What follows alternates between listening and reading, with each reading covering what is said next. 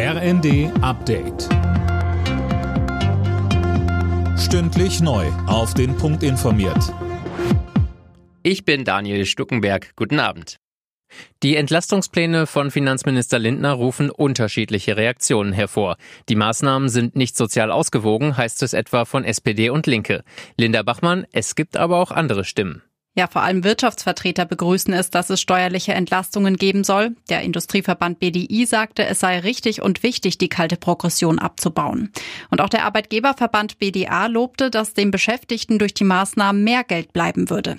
Anders sieht das der Sozialverband VDK. Präsidentin Bentele forderte bei NTV, dass Reiche und Unternehmen mehr an den Kosten für die Gesellschaft beteiligt werden. Mit dem Schulstart heute in NRW wird auch über den Infektionsschutz im Klassenzimmer diskutiert. Es soll möglichst wenig Unterricht ausfallen. Lehrerverbandspräsident Meidinger fordert bei NTV deswegen, schon jetzt klar zu regeln, wann Maske getragen werden muss.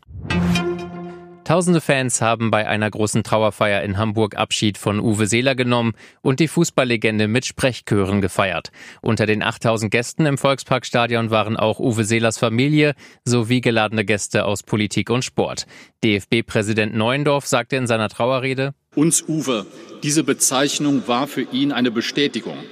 Eine Bestätigung, so zu bleiben, wie er war. Bescheiden, bodenständig und nahbar ohne Allüren und Kapriolen.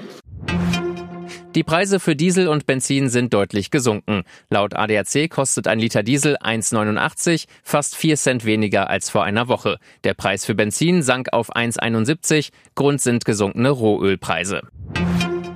Eintracht Frankfurt peilt den nächsten internationalen Titel an. Knapp drei Monate nach dem Gewinn der Europa League treffen die Frankfurter im Finale um den europäischen Supercup am Abend auf Real Madrid. Gespielt wird in Helsinki, Anstoß ist um 21 Uhr.